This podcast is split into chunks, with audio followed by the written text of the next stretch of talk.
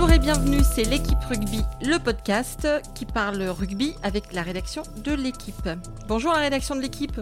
Bonjour. Bonjour. Salut. Cette semaine, on va s'interroger sur la forme des internationaux qu'on a fait suer tout l'été avec une prépa physique spécifique mais bénéfique, euh, point d'interrogation. On verra ça. On parlera aussi du retour du jeu dans le top 14, puisqu'après une saison euh, 2016-2017 euh, marquée par du, du gros euh, défi physique, on dirait que ça a la- l'intention de, de jouer au ballon. On évoquera aussi la vague des très jeunes joueurs qui a déferlé sur la première journée de championnat et sur leur chance d'être euh, toujours sur le terrain au printemps. Mais pour commencer, on ne peut pas y échapper. L'affaire euh, Laporte. Pour parler de tout ça, Aurélien Bouisset. Bonjour Aurélien. Bonjour Christelle. Clément Dossin. Bonjour Clément. Bonjour Christelle. Et Laurent Compistron. Bonjour. Vous savez tout, alors c'est parti, flexion, lié, jeu. On commence donc euh, Clément avec, euh, avec euh, l'affaire Laporte. Euh, tu nous, c'est toi, je crois, qui, qui fait partie de la cellule, l'équipe qui travaille sur, cette, sur cette affaire. Tu nous fais un petit, un petit résumé des tenants, des aboutissants? Ouais, tout a commencé le 13 août avec les révélations du JDD qui sort un article sur les liens d'affaires euh, troublants entre euh, Moed Altrad, le président de Montpellier, et Bernard Laporte, le président de la Fédé. Euh, D'abord un contrat signé entre les deux hommes d'une valeur de 150 000 euros en échange de quelques représentations que Laporte donnerait au sein des séminaires, par exemple, au sein du groupe de Moed Altrad. Mais là où le bas blesse vraiment, enfin, ou en tout cas là où, il y a problème, c'est que il se pourrait qu'il y ait eu euh, voilà, un- une sorte de retour d'ascenseur de Bernard Laporte envers le club de Montpellier euh, sous la forme d'une pression exercée sur la commission d'appel de discipline de la Fédération française de rugby. En gros, Montpellier avait été euh, sanctionné en première instance par la Ligue d'une amende de 70 000 euros, d'un match de suspension de son stade pour la, la reprise du championnat, et puis des suspensions contre Jacques et Janie Duplessis. Et en appel, cette sanction a été allégée. euh, on est passé à 20 000 euros d'amende. Et puis, la sanction contre le stade a été levée. Or, il se pourrait que Bernard Laporte soit directement intervenu sur le président de cette commission d'appel, qui, je le rappelle, est censée être indépendante, pour euh, voilà, faire des pressions euh, afin que les sanctions soient allégées. Donc, c'est là-dessus maintenant que le ministère des Sports a décidé de diligenter euh, une enquête euh, de l'inspection générale. Euh, et donc, les inspecteurs généraux auront maintenant à charge de, eh ben, de, faire toute la lumière sur cette zone d'ombre, sur ce moment du 29 juin. Est-ce que oui ou non Bernard Laporte a fait pression, a passé un coup de téléphone? Enfin, le coup de téléphone a été passé, lui-même l'a reconnu, mais est-ce qu'il a fait pression sur le président de la, de la commission d'appel, Jean-Daniel Simonet, pour que les sanctions soient allégées? Auquel cas, eh bien, euh, on- disons que le- le- la, la dimension favoritisme dans ce dossier pourrait être euh, retenue contre lui. Et voilà, bon, sans présager de l'avenir, ça, ça- ça- ça le met en tout cas en, en grande difficulté. Il y a déjà eu un autre point où Bernard Laporte a fait euh, marche arrière, c'est qu'il a publiquement reconnu l'existence du contrat d'image qui le liait à Moed Altrad et il y a renoncé en admettant qu'il avait sans doute commis une légèreté euh, de s'engager avec un président de club de top 14 et paraître en être euh, dépendant. clairement, euh, c'est voilà, ça, jette quand même un voile de suspicion sur évidemment sur le sur le la fédération dans son ensemble, qui, je le rappelle, même si le, championnat dépend de la LNR, c'est quand même la fédération qui régit le championnat, qui régit des choses comme la, commission d'appel, on l'a dit, la désignation des arbitres, euh, des commissions de, euh, sur les questions de dopage. Donc, bon, on voit bien qu'il y, a- y a là tout un, un conflit d'intérêts un peu, un peu délicat. Et, euh, et les présidents du top 14, euh, à l'exception de, de Mourad Boudjelal, dont on sait aussi les liens d'amitié qui le lient à la porte, à, à l'exception de Boudjelal, tous les présidents voilà, sortent un peu du bois depuis une semaine. Ils parlaient en off jusqu'à présent et maintenant s'expriment en on pour dire le malaise en tout cas qui les, qui les habite par rapport à cette affaire. Donc, euh, donc voilà, on verra ce qu'en ce qu'en- ce qu'en pense l'inspection générale maintenant. Et sur, sur le terrain, Laurent, toi qui es aussi sur le terrain, euh, ça, ça, ça en parle un peu de, de cette affaire? Euh, oui, oui, oui. j'étais justement dans l'Ariège euh, le week-end, enfin, vendredi soir dernier, où Bernard Laporte était, euh, était présent pour une, un débat avec Guy Novès sur le- l'avenir de l'équipe de France. Euh, il a refusé évidemment de s'exprimer sur, euh, sur l'affaire euh, en cours, parce qu'il n'était pas là pour ça, évidemment. Mais on sent quand même qu'autour, qu'il y a une, effectivement une attente, une incompréhension des, des gens, des, gens qui l'ont, y compris ceux qui l'ont élu évidemment à la présidence. J'ai discuté avec un président de club, je ne peux pas dire son nom parce que c'était des propos off, qui m'a dit que ce serait sûrement très difficile pour lui de se tirer de ce, de ce bourbier-là et que si ça en sort, en tout cas, il y aura une intervention très haut, très haut placée euh, au sein du, gouvernement, peut-être même à la présidence de la République. Ce qu'il ce faut euh, peut-être rappeler juste, c'est que l'inspection générale ne prendra, c'est pas elle qui est euh, habilitée à prendre des sanctions. Elle, elle va rendre un rapport au ministère et la ministre des Sports, Laura Flessel, à la lecture de ce rapport, décidera ensuite quoi faire de, de cette affaire. Euh, très clairement, la mise sous tutelle d'une fédération comme celle de rugby, qui est quand même un, un, mastodonte, ça semble compliqué. Ce qui arrivait peut... déjà à la fédération ouais. des sports de glace, par exemple. Voilà, mais là, bon, l'épisode. On, on parle quand même d'une fédération euh, avec euh, 4, enfin, environ 400 000 licenciés, des, un budget énorme, donc ça semble compliqué, mais euh, elle peut très bien le pousser d'une certaine manière à la démission ou même euh, décider de saisir la justice si elle estime que, voilà, on, on parlait de, de, favoritisme, euh, de conflit d'intérêts, si, si, ces faits-là sont, sont, avérés par l'enquête le, de l'inspection générale, voilà, on peut, on peut aller jusque, euh, jusqu'au jusqu volet judiciaire de cette affaire. Clairement, euh, la porte est en danger, selon, selon vous?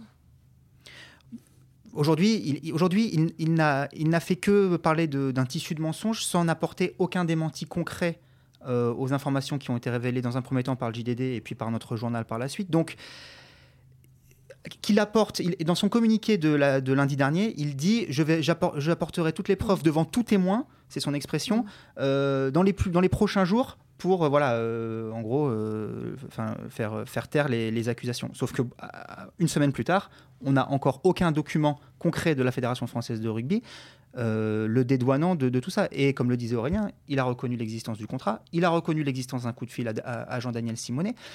Donc pour l'instant, tout va quand même plutôt contre lui. Alors après, il, a beau jeu de parler d'un d'un complot de la Ligue, euh, d'un de, acharnement médiatique, etc. etc.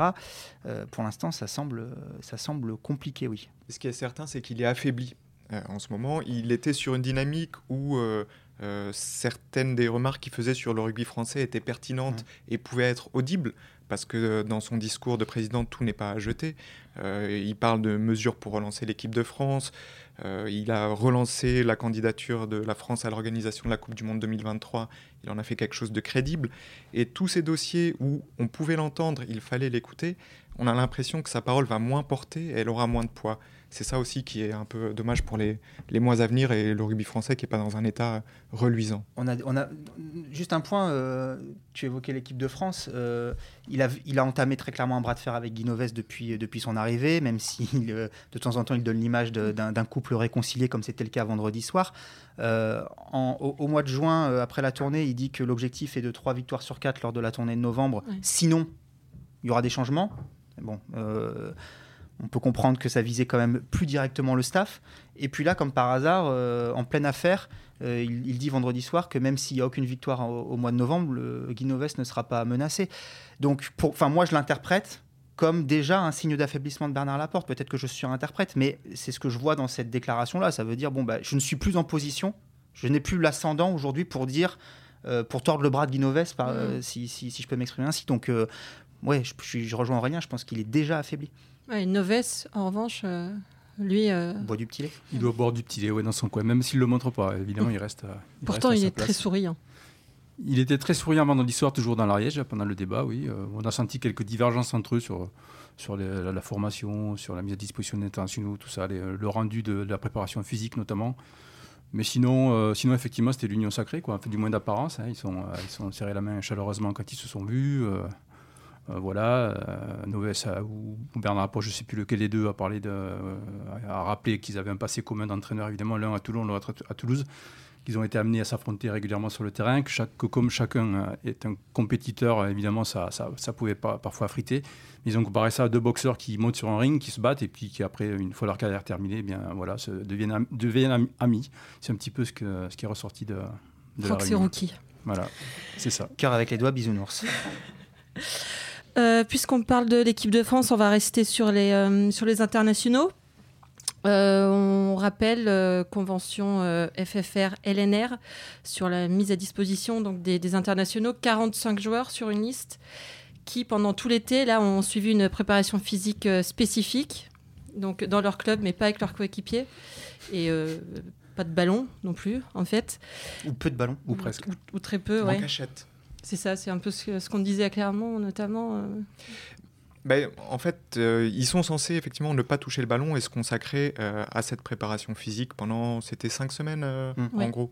5 ou 6. Euh, les, les, pré- les- les- les entraîneurs de clubs de top 14 ont accepté ça, mais ils ont trouvé des adaptations un peu dans leur coin sans trop en Ouais. parler, mais en faisant passer le message que comment ces joueurs qu'ils allaient utiliser bientôt allaient pouvoir être bons sur les terrains s'ils n'avaient pas touché un ballon. Pendant deux mois. Parce que, Pendant, bah, ouais, entre- bah, entre les la- vacances, les plus, euh, euh, C'est c'est important d'être fort physiquement au rugby, mais c'est ça peut servir de savoir utiliser le ballon, l'attraper, ce genre de choses. Donc, euh, les demi de mêlée, les, les trois quarts ont, euh, sans trop le dire, euh, voilà, participé à euh, voilà, même l'élaboration des, plans de jeu.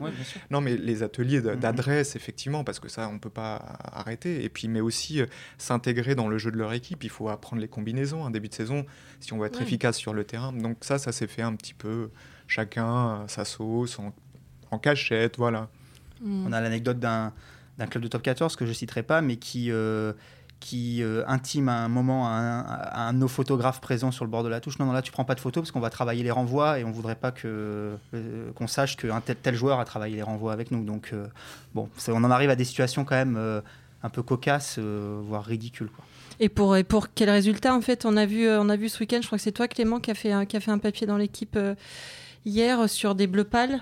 Mm. Oui, enfin, moi j'ai trouvé euh, à la, à- voilà, au visionnage de cette deuxième journée de championnat. Alors le, le constat est un peu nuancé par les Mm. Clermontois d'hier, notamment le petit Penaud, mais bon, il a, il a, il a, la- il a sa jeunesse 20 pour lui, on va dire. Euh, mais c'est vrai que globalement, euh, les internationaux ont semblé euh, être un peu euh, émoussés. Alors, c'est toujours un peu le cas finalement au début de saison lorsqu'on subit une grosse préparation physique. Donc, euh, je- j'en tirerai pas de conclusion euh, hâtive. Peut-être qu'ils pèteront le feu au mois de novembre et que bah, ça oui, aura c'est donné. fait pour. hein. Ça aura donné- voilà, c'est fait pour. Mais euh, là, voilà, on les a sentis un peu empruntés. Euh, Danti qui a été excellent par ailleurs, mais qui a, qui a des crampes à la 50e. Ouais, Euh, euh, Qu'est-ce qu'il y a d'autre comme exemple Euh, Il y a Jefferson Poirot. Jefferson là. Poirot qui dit lui-même, hein, on- on- c'est- lui qui le dit. voilà, Ouais, il on dit, j'avançais on pas. manque de gaz, j'avance Mhm. pas. et je suis pas le seul dans ce cas-là. Non, il qui- était avec Ménadier et Serein qui Ouais, sont à ouais. Bègle aussi. qui a le sentiment d'être, qui, disait j'ai le sentiment de revenir du tournoi destination. Donc c'est- sur destination, on est quand même plutôt à un moment de la, de la, de la saison bien avancé. Euh, donc euh, bon, j'espère vraiment que c'est que passager. Euh, voilà, on verra dans les prochaines journées et puis surtout au mois de novembre. Mais plus qu'émoussés, sont surtout absents, quoi, parce qu'il n'y en avait pas beaucoup quand même sur le terrain. À Toulouse, il y a 7, sur la liste, il n'y en avait qu'un sur le terrain euh, dans les 15. Ivan Maestri qui a fait son match euh, sans plus, quoi. Il y a deux remplaçants et quatre absents. Euh, donc voilà, je pense que bon, au-delà des blessés, les, les clubs ne les utilisent pas tout simplement parce qu'ils ne sont pas encore totalement euh, prêts, ils n'ont pas récupéré de la grosse préparation physique. Quoi. Ça se fera au fur et à mesure. Oui, et puis peut-être aussi, comme le disait Aurélien, pas encore suffisamment intégré au plan de jeu parce Ouais. que n'ayant pas suffisamment travaillé collectivement avec leurs coéquipiers. Donc euh, voilà, mais quand même, je pense, enfin, ce qui dérange dans cette histoire, c'est le, c'est le, c'est l'absence de ballon. Je pense que où est-ce que l'équipe de France pêche aujourd'hui? Posons-nous les vraies questions. Quoi. Est-ce que c'est physiquement? Ou est-ce que c'est aussi dans le maniement du ballon, dans, dans- dans la dextérité des joueurs Euh, Tout, cela, est- tout ça est, est lié. Quoi. Et euh, effectivement, on a vu un déficit de vitesse euh, au mois de, au mois de juin. euh, en Afrique du Sud, mais ce qui n'était pas dû surtout euh, des joueurs exsangues en fin de saison. En revanche, Mm. les, les carences techniques, on les constate depuis bien longtemps, quoi. Donc, euh, je sais pas Surtout si. dans un rugby international qui est revenu beaucoup au jeu. Bien On- sûr, bien sûr. Aujourd'hui, on demande au moindre pilier, deuxième ligne, de, de- Ouais. de- de savoir tout faire avec le ballon. Donc, euh, Je sais que c'est bien la, la- la référence, c'est peut-être un peu fatigant, mais quand on voit jouer les All Blacks, on voit le, un talonneur euh, qui arrive, qui te fait des chisteras dans le, dans le plaquage. euh, j'ai souvenir de, de la finale de, de Clermont avec Zirakashvili qui, qui, a- qui est replacé sur l'aile, qui reçoit un ballon et qui, fait, et qui ne, ne peut pas. Alors que sur, sur les Blacks, euh, même les piliers, les talonneurs. euh, Alors, Tout le monde est là Après, pour, c'est euh, un réflexe du rugby français qu'on connaît, c'est que quand l'équipe nationale doute euh, et qu'elle est dans une mauvaise phase, on, on se réfugie derrière une préparation physique. On, sait- on se rappelle tous que ça a été le cas pour la Coupe du Monde 2015. Euh, mais Philippe ça avait bien Saint-André- marché. Ben voilà, déjà, c'était un échec, ce qui fait que certains joueurs euh, de l'équipe de France actuelle qui ont aussi vécu l'épisode euh, PSA qui promettait que 2 milliards de kilomètres sur des vélos d'appartement, ça permettrait peut-être de gagner la Coupe du Monde. oui, mais à 2015 3000 mètres d'altitude. à 3000 mètres d'altitude, bien sûr. Et eux qui ont vécu les deux, ils se demandent, mais on nous redemande de faire la même chose qu'il y a deux ans, ça n'avait pas marché. Notre problème, il n'est pas que là. Et après, moi, ça me fait penser un peu euh, à, d'autres fédérations qui, fonctionnent un peu pareil. Par exemple, les Gallois, euh, ils ont ce système de demander à leurs joueurs de suivre une préparation spécifique euh, physique pour être prêts pour la scène internationale. Donc, ils font ça au Pays de Galles, chacun dans leur club. Sauf qu'ils sont une étape plus loin. ils ont aussi un programme technique commun donc le staff de l'équipe nationale galloise euh, donne les bases physiques à travailler, mais aussi les ateliers techniques. Euh, donc par exemple, elle va dire, je veux que telle deuxième ligne progresse sur sa passe à gauche, euh, travaille beaucoup les renvois. Et ça, dans l'équipe de France actuelle, c'est totalement absent, alors que c'est aussi une grosse carence chez les Bleus. C'est une question aussi de, système. Quoi. La fédération galloise a, une emprise sur les, mm. sur les différentes provinces que le, que, les, que la fédération, l'équipe de France n'a pas sur les clubs. Donc c'est vrai que, mais l'exemple est frappant. Hein, non, mais, Les, clubs en top 14 ont accepté de jouer le jeu de l'équipe de France mm, mm. sur ce domaine-là. Peut-être que euh, à moyen terme, ils accepteraient aussi euh, des ateliers euh, techniques spécifiques dans l'intérêt de l'équipe de France. C'est pas, mais sauf que pour l'instant, ça n'a jamais semblé être la priorité fédérale, mm. alors que nous, on a l'impression que les, les, les, les, deux carences sont aussi fortes l'une que l'autre, physique ou technique cette absence des, euh, des internationaux a permis de faire jouer des jeunes personnes. Plein, beaucoup, beaucoup, beaucoup. Juste un rappel, euh, cette année, si on n'a pas 14 gifs en moyenne sur la feuille pendant la saison, on est puni. Donc les gifs, on rappelle, des joueurs euh, issus de la filière formation, donc euh, parce que ce n'est pas forcément des Français. Voilà, c'est ça, c'est un peu le, c'est un peu quand même le piège dans cette euh, dans cette histoire, c'est-à-dire qu'on peut être gif tout en étant géorgien, par exemple. Oui, ou ouais, fidjien. Euh... Clermont est spécialiste du domaine. Ouais. Mm. Raka qui, euh, qui pour moi risque d'être un petit peu énorme, il l'est déjà par exemple. Ah, il est énorme, ça c'est sûr. Oui, il est lié à l'université Raka et comme il est passé par le centre de formation de Clermont, bénéficie du statut de GIF, comme l'ouvreur argentin Patricio Fernandez. Actuellement, ils n'ont pas de joueurs géorgiens qui jouent en équipe première qui est dans le même cas, mais ils en ont euh, au centre de formation qui pourraient être amenés à jouer avec l'équipe première et qui auront le statut de GIF. À l'inverse, on peut être international français sans être GIF. Scott Spedding. C'est simple, hein, le rugby. Oui, voilà. c'est pour ça qu'on l'aime. Des jeunes, il y en a eu 22 sur la, sur la première journée. Donc euh, on entend par jeunes donc GIF, moins de 23 ans et moins de 5 sélections quand euh, en top 14. En top 14 on s'est arrêté sur ces critères-là pour, pour essayer de, voilà, de donner. Euh, d'essayer de, de, de, comprendre s'il y avait un phénomène, si, mm. euh, si on pouvait voilà, voir... Les vrais nouveaux visages. Voilà, les vrais nouveaux visages, ouais. Donc 22 la première journée. on rappelle qu'il y avait très, très peu d'internationaux qui pouvaient être alignés suite à cette convention avec, avec la fédération. deuxième journée, plus que 12 je crois que c'est ça, ouais. 12 euh, la deuxième journée. Pour rappel, euh, l'an passé, sur la première journée, il y en avait 4 qui avaient été alignés. Et à la fin de la saison, euh, si j'ai bien regardé, il n'y avait plus que Étienne Falgou, en fait, le pilier de l'ASM, qui avait réussi à s'imposer. Tous ceux qu'on a, les, trois autres, c'était un peu, avaient un peu disparu. Bah, on, voit, on voit déjà que la, lecture des deux stats que tu as donné, on est passé de 22 à 12. J'espère que, que ce ne sera pas 2 à la prochaine journée, effectivement. mais les 22 ne vont pas euh, jouer euh, toutes les journées du top 14, c'est une certitude. Euh, voilà, il y avait ils ont pu profiter de l'absence des internationaux pour certains. maintenant, effectivement, le fait qu'il y ait des sanctions sportives c'est-à-dire en termes de points au classement pour la saison prochaine si jamais on respecte on pas. Sait exactement. ouais, c'est au prorata en fait, c'est-à-dire que bah, si vous alignez 13 gifs en moyenne au lieu de 14, vous perdez. Je voudrais, je, hmm. je suis pas certain, mais je crois que c'est deux points.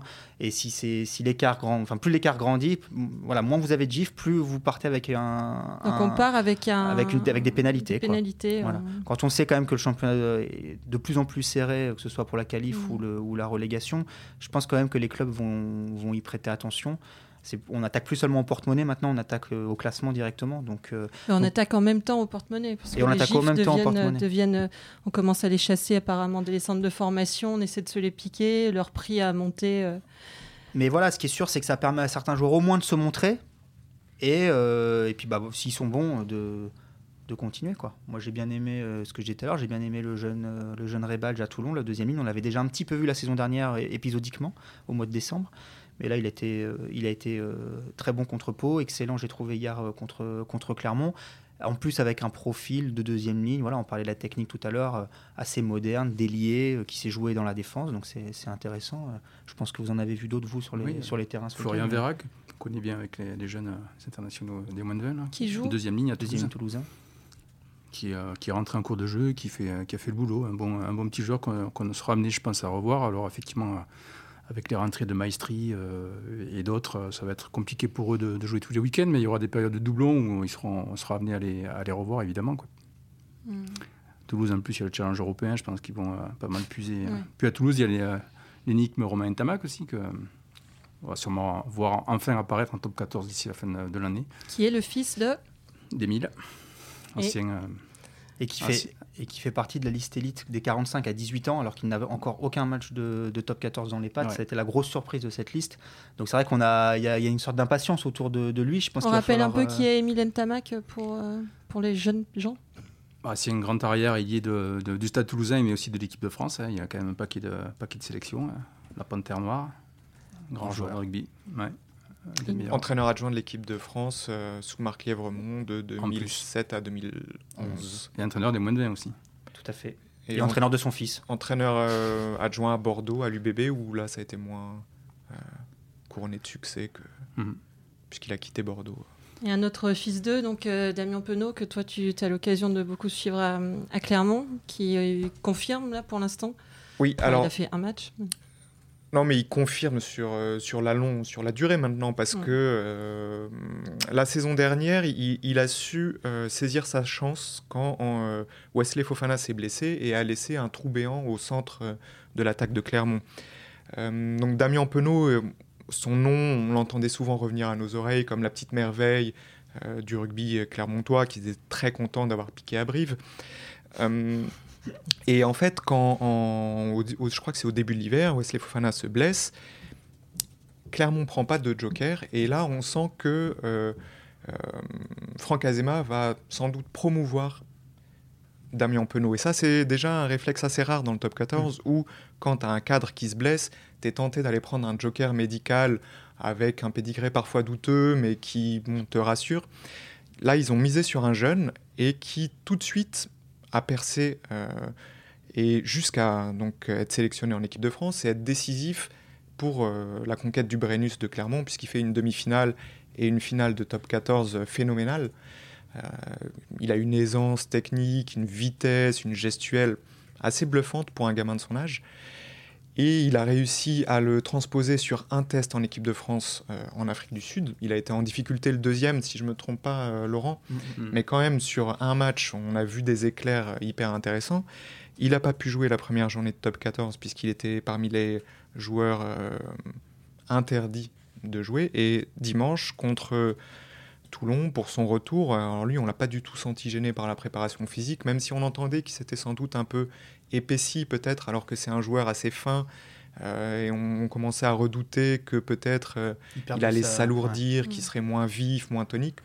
Bon, là, sur ce, sur ce match contre Toulon, il a brillé exactement par les mêmes qualités qu'on l'avait vu briller euh, en fin de top 14 et, euh, et avec euh, l'équipe de France. Oui, puis contre Toulon, c'est pas mal d'avoir un petit peu de coffre de toute façon, vu les, Après, personnes que tu as en face. Pas, c'est pas un joueur fragile, hein, ça n'a jamais été un joueur fragile. Il est quand même assez grand, il est costaud, mais, mais c'est pas un centre qui misait sur l'engagement physique. C'est un, un, joueur qui, qui préfère l'évitement, qui peut t'échapper comme une anguille. voilà, mais donc ça, bon, c'était jamais, c'était pas un point faible. mais sauf le risque, c'était qu'on insiste trop là-dessus au détriment de ces, qualités-là de, de, de, course, de, fluidité. Bon, ben, on a vu les mêmes euh, sur l'essai qui marque contre Toulon. Euh, il va à 2000 à l'aile, il se saisit d'un ballon, il est vif, il crochette. Donc c'était euh, un plaisir de le retrouver. Bah, sur ce match, il y a, y a qu'Encorier que j'ai trouvé, euh, j'ai trouvé pas mal aussi. Vous, je sais pas ce que vous en pensez dans les plaquages offensifs. Je l'ai trouvé assez impressionnant. Mais euh. il avait déjà fait une grosse grosse fin de saison. Hein, Aurélien, tu oui, confirmes, mais a gagné sa place. Il est dans le euh. dans le même cas que, que mm. Damien Penaud. C'est la même génération d'ailleurs et. il a un poste qui est à maturation un petit peu plus lente. Normalement, oui, oui. Alors, on dira clairement qu'il a, comme troisième lignel, il a encore beaucoup de, de spécificité du, du, poste à travailler, mais c'est une force de la nature. Si vous le voyez en vrai, il a un, coffre, un buste, mais c'est un buffle. et Bon, en finale du top 14 contre Toulon, ça a été un des rares à pouvoir rivaliser dans le défi physique frontal avec Toulon. voilà, ils, se les écoltinaient, les, les Toulonnais en finale. Et dimanche, il a fait ouais, deux plaquages offensifs, le genre qui vous remettent dans le, dans le droit chemin quand vous êtes en difficulté, en plaquant bah, Sébastien Tiusbord notamment, il a fait reculer de 3 mètres. Il a, cette présence-là, il, il en impose. Et bon, après, c'est sûr qu'il a encore pas mal de, petits détails à, améliorer pour, euh, je sais pas, gratter des ballons ou ce genre de choses. On a de bons jeunes euh, à ce poste de troisième ligne. Les Camara, les petits Jelonges, Babillot, je pense qu'on est assez outillés euh, pour l'avenir en équipe de France notamment. Clément, euh, toi qui es un peu Grenoble Inside, je suis obligé de te ah. parler de, de GRV Cordin. Ah. On a vu euh, mm. l'arrière de, Grenoble faire une. Euh, c'est assez incroyable cet essai parce que bon, moi-même j'ignorais son existence alors que j'aime bien ce club de Grenoble et, je crois qu'en une action qui a fait le tour des réseaux sociaux, voilà, son, son, nom commence à circuler à droite à gauche. Euh, j'espère que Grenoble a verrouillé un contrat déjà pour lui parce que bon non mais il va falloir qu'il confirme. Hein, c'est pas sur une relance qu'on juge un joueur, mais c'est vrai que l'impression visuelle sur cet essai contre Mont-de-Marsan, si vous l'avez pas vu, je vous invite à, la voir. Euh, l'action est phénoménale. Il relance un, ballon sur 80 mètres euh, avec trois crochets et surtout une, sensation de vitesse monumentale. Moi, le, premier comparatif que j'ai fait, c'était Christian Kellen, le, le grand arrière néo-zélandais du début des années 2000. J'avais l'impression de voir Kellen euh, ressusciter. Euh, donc, euh, donc voilà, ça fait, ça fait plaisir. Et il a 18 ans. Donc bon. Est-ce qu'il sera Cullen sur 10 secondes ou Cullen sur une carrière? Voilà, c'est ça. Maintenant, c'est à lui de, c'est à lui de, de confirmer ça, quoi. Il paraît que c'est Corillon qui l'a ouais, l'école, l'école du 7, ça aussi, c'est pas fait pour me déplaire, mais je pense. Corillon Franco, Franck Corillon, ancien entraîneur de Grenoble, qui euh, maintenant occupe des, fonctions, je crois, de directeur sportif un peu plus transversal. Il s'occupe de, voilà, du club, de la formation jusqu'à jusqu'à l'équipe première. Euh, et, c'est lui qui l'a repéré. Et je sais que, que Franck Corillon a toujours un regard acéré justement sur ses joueurs euh, avec des capacités de, voilà, de vitesse. Enfin, le rugby, très concrètement, on l'a déjà un peu évoqué, est en train de se transformer. Et aujourd'hui, ce qui prime, c'est la vitesse, plus, plus encore que, que, le, que la puissance physique, même si ça reste important. Et voilà, des joueurs comme ça, parce que lui, c'est un petit gabarit. Hein, euh, Cordin, c'est pas, pas un monstre. Et, ben, on peut parler de, pardon, de, de Colby. Euh, hein, à, Toulouse, c'est voilà, c'est des joueurs. Ça fait ça fait tellement plaisir de voir des joueurs comme ça avec des gabarits euh, sud-africains qui, viennent des, des, Stormers, et qui vient du 7 également et qui voilà, qui a des qualités monstrueuses.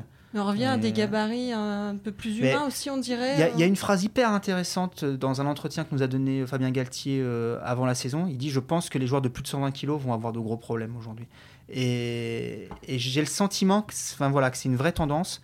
Euh, franchement, euh, citez-moi des joueurs de plus de 120 kg dans l'équipe des Blacks. Je n'en vois pas. Euh, Retali qui doit être à 125 grand maximum, mais et voilà, je crois que la, capacité de déplacement, la vitesse, la, capacité à reproduire les tâches, à, plaquer, à se relever, à replaquer, à se relever, c'est tout ça, c'est plus difficile si on pèse plus de 120 kg, quoi. Et, j'ose espérer qu'il y, a de la place de nouveau, parce que c'était le cas par le passé pour ce, type de joueur. Heureusement, à Toulon, Fabien Galtier a très peu de joueurs de plus de 120 kg. non, mais c'est ça qui c'était d'autant plus étonnant. C'était d'autant plus étonnant quand on sait qu'il compte dans son effectif euh, Romain Taofi Fénois, euh, Xavier Tchioki, Mathieu Bastaro, pour citer que, que ceux-là, qui sont des joueurs lourds. Mais, euh, mais je pense qu'il y a une vraie, il y a une vraie réflexion. On voit aujourd'hui, il y a pendant toute une période, l'obsession du joueur de rugby était de prendre du poids, mm. de, de gagner en masse, d'être costaud. Et euh, je me souviens de Machno qui disait qu'il se sentait plus à l'aise depuis qu'il avait perdu 7 euh, ou 8 kilos. Donc, mm. Sébastien Tiusbord aussi. Sébastien Tiusbord, même exemple. Les joueurs regagnent en mobilité, regagnent aussi en flexibilité, en liberté de mouvement. Euh, quand vous êtes comme ça, c'est un peu plus compliqué pour lancer. Ah un ballon en touche. Comme ça, on ne voit pas à la radio. Oui, pardon. quand on a l'épaule engoncée dans les trapèzes, quoi, c'est un peu plus compliqué. Donc, euh, Il y a des entreprises de protéines qui sont en train de faire faillite peut-être, euh, les peut-être, après bah, les autres. Ce sera pas plus mal, franchement, ça, on s'en plaindra pas. Ils vont peut-être inventer la protéine qui rend rapide. Hein. Pour, euh, sur, le retour du jeu dans le, dans le top 14, là, ça, ça, passe aussi par le retour de Verne Cotter, qui est quand même plus un apôtre du jeu que ce qu'on appelle le, le défi physique, hein, pour pas employer d'autres mots. Galtier, qui risque de faire jouer aussi. Euh, bon, la SM, c'est pas, c'est pas, pas nouveau, nous, nous dirait Aurélien. Toulouse, je pense qu'Hugo Mola, c'est plutôt un monsieur qui aime bien qu'on, joue avec le ballon. Et puis il y a, y a, Greg Cooper aussi, j'ai vu au Stade français, qui, qui est vraiment un apôtre aussi du, du jeu, du, du, jeu vif. ça passe aussi par là? Oui, et puis je, je pense que tous ces entraîneurs, entraîneur-là voit bien que le rugby qui gagne aujourd'hui, c'est le, rugby de, mouvement, quoi, tel qu'il est pratiqué en Nouvelle-Zélande, dans les pays de l'hémisphère sud, même à Clermont, qui, qui, gagne, qui est champion la saison dernière en jouant quand même euh, beaucoup euh, au rugby de mouvement. Quoi. Donc euh, aujourd'hui, effectivement, comme l'a dit Clément tout à l'heure, c'est ce rugby-là qu'on a envie de pratiquer dans, les clubs. Et la victoire de Clermont en, finale était sans doute la meilleure nouvelle qui pouvait arriver au rugby français parce que, voilà, sans rien retirer au mérite des, des Toulonnais, euh, je pense que ça aurait été un mauvais message, euh, même si voilà, ça, c'était juste, ponctuel, mais, mais Clermont avait développé un jeu sur la saison qui était de loin le plus alléchant, le plus intéressant, et c'était bien que ce jeu-là soit, soit récompensé. Après, c'est pas toujours le beau qui gagne au rugby, on le sait, mais, euh, mais, mais voilà, et clairement, effectivement l'arrivée de Galtier et Cotter, on a déjà senti, sur, sur, notamment sur le premier match contre Pau pour Toulon, qu'il y avait voilà, une volonté de jouer. Il faudra voir après si elle passe l'hiver, attention, parce que là, euh, en général, hein, franchement, tous les débuts de saison, on, se réjouit du spectacle parce qu'il y a une volonté, tout le monde est un peu foufou, et puis ça passe pas euh, les premiers coups de pression des présidents parce que les résultats sont pas bons, ça passe pas le premier coup de gel du mois de décembre parce que c'est plus compliqué de jouer quand il fait froid, etc. etc. Donc attendons de voir quand même avant de, de trop trop se réjouir. Mais ce qui est sûr, c'est qu'il y a une nouvelle génération de jeunes entraîneurs qui, qui, regardent et qui voient très bien que, que le rugby qui gagne, c'est un, rugby qui bouge. Et, et, ça passe, on dit au niveau international, mais c'est pas seulement la Nouvelle-Zélande, c'est les, clubs anglais, mm. l'équipe nationale anglaise, c'est moins loin. Euh, c'est censé plus nous ressembler à la France sur le, le, mode de fonctionnement avec un championnat assez long. Mm. Euh, et donc cette génération. De Verne Cotter. Non, non, mais même au niveau des clubs. Ah, enfin, au niveau des provinces, je veux dire Glasgow, ça fait des... qui a repris euh, l'équipe euh, écossaise et sur le même credo. Quoi. Et, en fait, euh, voilà, même tu prends un technicien comme Pierre Mignoni, qui est un jeune entraîneur en tant que manager principal à Lyon, il a ce discours-là. Il, voit que ce qui gagne au niveau international, c'est pas le rentre-dedans auquel peut se réduire parfois le top 14. Il faut plus d'ambition que ça. Et, et ça a payé pour Clermont la ça, ils ont montré qu'on peut gagner en jouant parce que jusque-là, on se foutait de leur peut-être faire sauter quelques verrous et se dire que ça peut aussi payer euh, au final. Euh, même en France. C'est hyper intéressant ce que dit Aurélien, c'est que ce sont les entraîneurs qui regardent et aussi qui voyagent. Aujourd'hui, c'est devenu monnaie courante pour un entraîneur de top 14 d'aller faire des, d'aller regarder un peu ce qui se passe à l'étranger, d'aller faire une semaine de, stage en, en, Afrique du Sud, en Nouvelle-Zélande ou en Angleterre même. Et, et cet échange-là, il est hyper enrichissant. Et je crois qu'il y a effectivement, il y a il y a peut-être moins de, d'entraîneurs confient dans leur petite certitude franco-française et qui euh, voilà, disent que voilà, c'est comme ça qu'on gagne en top 14, qui s'ouvrent à d'autres choses. Et ça, ça, ne peut être que bénéfique, je pense, pour notre championnat. il y a l'exemple de Godignon aussi à Brive qui va tous les ans euh, passer une semaine, voire deux au Fidji. Et on s'aperçoit que le, jeu de Brive est en train d'évoluer aussi, plus de, mm. mouvement, même si bon, le début de saison euh, peut-être pas trop en leur faveur, mais en tout cas, bon, ça, ça bouge aussi. Puis il y a une autre donnée aussi dont on n'a pas parlé, c'est que le, le format du championnat a évolué cette saison, mm. puisqu'il n'y a plus qu'un relégué.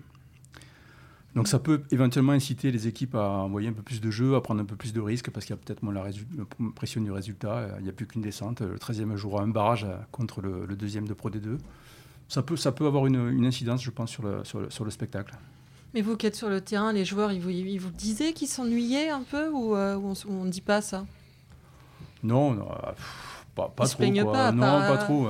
Pour la plupart, c'est les commotions. Le 14, hein. Les Clermontois se plaignaient pas. mais le Clermontois ne se plaint pas. Non, mais quand même. Christelle, tu sais, le joueur de rugby aujourd'hui, euh, voilà, il fait pas trop de vagues quand même. Il hein, faut dire ce qui est. Euh il va pas critiquer dans les médias ou même, même en off euh, le jeu pratiqué par son entraîneur, sinon, euh, sinon il saute. Non, mais ils peuvent vous dire, c'est ça. Oui, en off, ça peut arriver. Mais... Ils peuvent vous dire en off euh, qu'ils aimeraient jouer un peu plus au ballon plutôt que de, de, soulever de la fonte et de prendre 15 kilos. Cela dit, les Toulonnais, en fin de saison dernière, après quatre entraîneurs qui ont été virés, ils ont réclamé plutôt un retour à un mm. jeu restrictif pour ça gagner. ça les rassurait, ça les, ça les rassure aussi parfois. Et ils se disaient, bon, bah, être bon avec le ballon, ça prend du, ton, du temps. Allons à l'essentiel. Oui, et puis quand tu fais 100 euh, kilos de, moyenne aussi, euh, c'est quand même plus facile d'avoir ce jeu-là. Que... Ça correspondait sans doute mieux aux, qualités, physiques du, groupe toulonnais, effectivement, la saison dernière. On approche de la fin. Euh, est-ce que vous pourriez nous dire ce qu'il faut ne pas rater comme match euh, la prochaine journée? Euh, Laurent Moi, j'ai un petit peu envie de, prendre le contre-pied de, tout le monde. Je vais dire le match entre promus à Oyonnax, Oyonnax contre Agen, qui déjà sent le souffle, hein, parce que là, c'est la 13e place qui se joue quasiment, j'ai envie de dire. Parce que les deux jouent quand même un mi-championnat avec peut-être, on peut y ajouter Brive, le Stade français, Pau. En tout cas, J'imagine bien que ces deux-là se retrouveront à la lutte en fin de saison pour, euh, pour se sauver et donc euh, les, points, les points valent déjà très cher. Agen a déjà, déjà creusé un écart sur Oyonnax. Exactement, Agen a déjà deux points de retard. donc euh, D'avance, d'avance, attends, t'es fou toi. D'avance, pardon, grâce à leur victoire contre le Racing. donc, pour moi, voilà, donc déplacement à, à Oyonnax dans l'Imp. Samedi à 18h, tous à Oyonnax. Exactement. Pour une grande fête du rugby. Comme souvent à Oyonnax, sur, euh, sur le synthétique désormais. Non mais à Oyonnax, euh, blague à part, ça joue bien cette année. Hein. à Montpellier, ils ont pris une valise, mais ils ont développé des mouvements de jeu hyper intéressants. On parlait du jeu tout à l'heure. Euh, Bononato fait du bon boulot. Donc si ça arrive jusqu'au promu, on, peut vraiment dire que ça s'est généralisé. On dans... peut être optimiste. Oui. Euh, Clément, toi, ton match de la troisième journée de top 14 que tu conseilles Moi, je regarderai Castres-Montpellier pour savoir ce que vaut vraiment le Montpellier de Van Cotter. Il reste sur deux victoires euh, à domicile avec bonus face aux deux promus. Donc, on ne peut pas encore vraiment parler de, tests euh, probants pour eux. Ils ont, ils ont fait le boulot, voilà, c'était intéressant. Il y, a, de belles choses. il y a un effectif ultra riche. mais à Castres. Euh, voilà, on va voir ce que, ce que ça donne sur une pelouse, euh, si j'ai bien compris, qui réussit d'ailleurs pas beaucoup à Cotter historiquement. Donc, euh, donc je regarderai ce match attentivement. Et il nous reste Aurélien. quoi de mieux que La Rochelle-Clermont? C'est le champion de France qui se déplace chez l'équipe qui a été la, la, plus régulière sur la saison régulière de l'année dernière. Euh, en plus, La Rochelle est quand même sous pression. Ils ont un match euh, au Stade français là, le, week-end dernier. Ils sont passés complètement au travers et ça a été la première crise de leur entraîneur, le calme et posé Patrice Colazo. On a senti beaucoup, beaucoup d'énervement chez, chez, lui. Il attend une réaction, je crois, de, de ces Rochelais. Et il serait d'autant plus heureux que ça arrive contre, contre Clermont. Euh, Clermont, eux, ils sont encore en rodage, mais ils peuvent pas trop se permettre d'égarer des points en route parce que voilà, ils veulent défendre leur titre concrètement. Ils veulent pas seulement euh, figurer cette année, ils veulent. Voilà. Et puis clairement, euh, clairement, même en rodage, ils ont un niveau moyen qui est déjà euh, très très élevé, je trouve. Quoi. Donc, on, sent quand même, c'est encore un peu balbutiant, mais, mais bon, c'est toujours, il y a toujours des choses intéressantes à voir dans leur match. Au niveau des, pronostics euh, qu'on pourra vous repasser euh, à la fin de la saison pour vous humilier, vous voyez euh, clairement bien conserver justement son titre ou il y, y, a du gros quand même hein, là Montpellier Montpellier est quand même un peu impressionnant même si il faut il faut, faut confirmer Toulon sera pas loin Est-ce que Toulouse va aussi repointer son nez C'est très difficile de conserver son titre, puisque le dernier à y être arrivé, je crois que c'est Toulouse, 2011-2012 ça commence à dater. Donc les Clermontois, oui, seront probablement dans les, dans les quatre. Après, euh, je pense qu'il n'y aura pas beaucoup de changements par rapport aux 6 de, de la saison dernière, personnellement. Peut-être que Lyon peut s'immiscer dans le. Moi, moi effectivement, je vois Lyon venir euh, se, mêler. Euh, peut-être à la place du Racing. À, la, lutte pour la sixième place. Après, pour le titre, voilà une petite piécette sur Montpellier. Tu dis ça à cause d'Altrad? Non, non, non, non, non, non, non, non, non, je trouve qu'ils ont, euh, voilà, ils ont recruté euh, lourd. J'allais dire intelligemment, mais bon, ils ont recruté lourd. Quand on recrute Camara, Picamol, Cruden, Pinard, euh, déjà vous vous achetez une épine dorsale qui, qui est costaud, qui compte un nombre de sélections incroyable. Donc voilà, s'ils sont pas, sont épargnés par les blessures, je pense qu'ils ils seront, ils seront pénibles jusque très loin. Ouais, Montpellier, Toulon, avec l'élan amené par le, leur nouveau technicien, en plus, ça peut, ça peut le faire.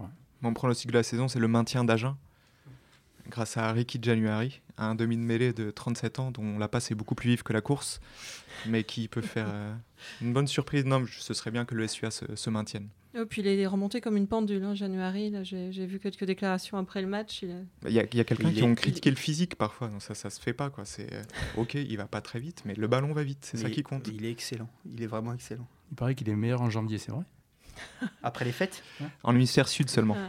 Lui, plus il est lourd, meilleur il est. C'est l'inverse de tous les autres. quoi. Et on fera pas mieux là. January qui est bon en janvier, je pense qu'on fera pas mieux. On peut arrêter ici. Polyglotte. Merci. Euh, oh putain, ça y est, j'ai compris. Merci Clément. oh merde. Voilà, donc c'était l'équipe rugby, le podcast, une émission de la rédaction de l'équipe. Aujourd'hui, j'étais avec Clément Dossin. Merci Clément. C'est déjà venu avec l'accent toulousain, je l'avais pas compris en fait. avec Laurent Campistron et avec Aurélien Bouisset. Merci à Camille, à la technique. Retrouvez-nous tous les lundis sur l'équipe.fr, sur Apple Podcast et sur toutes les autres plateformes. N'hésitez pas à réagir, à laisser des commentaires et des petites étoiles. À la semaine prochaine.